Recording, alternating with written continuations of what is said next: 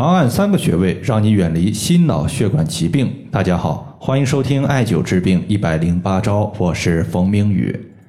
最近呢，收到一位朋友的留言，他说：“冯明宇老师，我在做检查之后发现心脑血管堵塞了百分之五十，医生说是冠状动脉轻度狭窄，因此我就需要长期服药来解决这个问题。但是我自己有比较麻烦的肝肾类衰弱的问题，不适合长期服药。”所以想问一下，有没有中医艾灸对于这类心脑血管堵塞问题有好的方法和建议？看到这位朋友的留言呢，我想到了之前所遇到的一位患者，他也是心脑血管堵塞，他的程度呢高达百分之六十八。这位患者呢，他姓邹，男性，今年五十一岁。除了血管的堵塞之外呢，一直伴随有心慌、心悸、走路胸闷、气不够用的情况。他之前呢，也是一直在吃医院所开的药物，主要呢。这些药物是以活血化瘀为主的，虽然说有效，但是心脏的不舒服的症状一直没有得到彻底的解决。后来呢，我就给他增加了三个艾灸的穴位，这三个穴位呢，主要是增加他的一个阳气，化解体内的痰湿。在艾灸了一段时间之后，他的一个心脏不舒服的症状就消失了。所以说，心脑血管它虽然说是淤血堵塞了血管，但是它和阳气痰湿。它们之间的关系也是相当密切的。我们可以来分析一下，我们用活血化瘀疗法来解决心脑血管堵塞的问题，肯定是对的，这个毫无疑问。因为血液之中的淤血堵塞了经脉，导致血管的堵塞程度增高。那么，为什么说单纯用活血化瘀的手段对于心脑血管它的治疗效果欠佳呢？因为淤血它堵塞了血管，它是病症的结果。具体是什么原因导致了淤血的产生？我们并没有分析解决。淤血堵塞血管，它很大程度上呢和阳气虚弱是有关系的。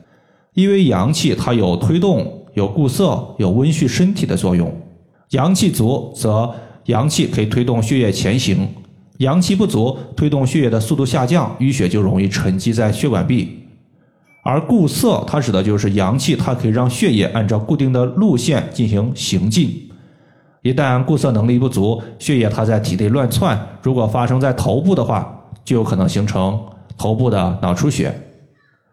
温煦说明阳气它有驱散体内寒邪的效果，比如说湿气，它就属于是阴寒邪气，阳气不足，对于湿邪的驱散能力下降。湿气它的流动性是比较强的。一旦湿气在体内积聚成痰，痰的流动性就非常低，它照样会淤堵血管，导致心脑血管疾病多发。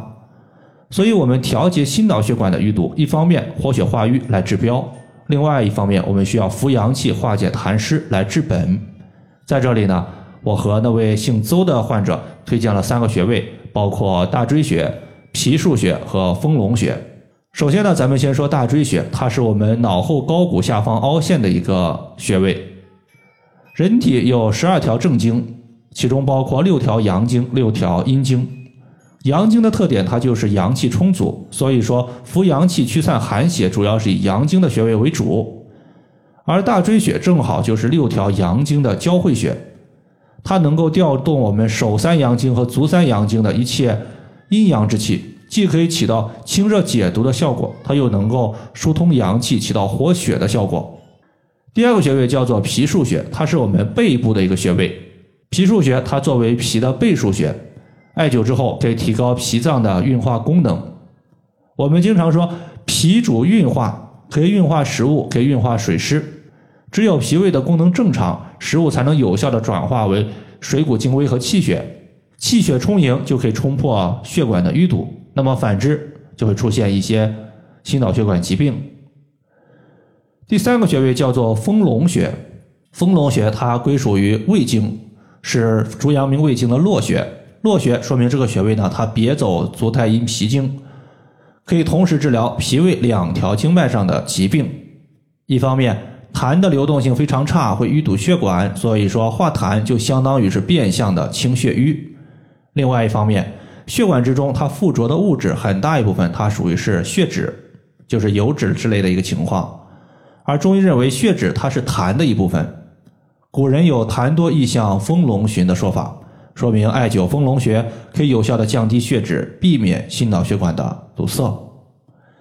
以上呢就是我们今天针对远离心脑血管疾病必须要加上的三个穴位，就和大家分享这么多。如果大家还有所不明白的，可以关注我的公众账号“冯明宇艾灸”，姓冯的冯，名字的名，下雨的雨。感谢大家的收听，我们下期节目再见。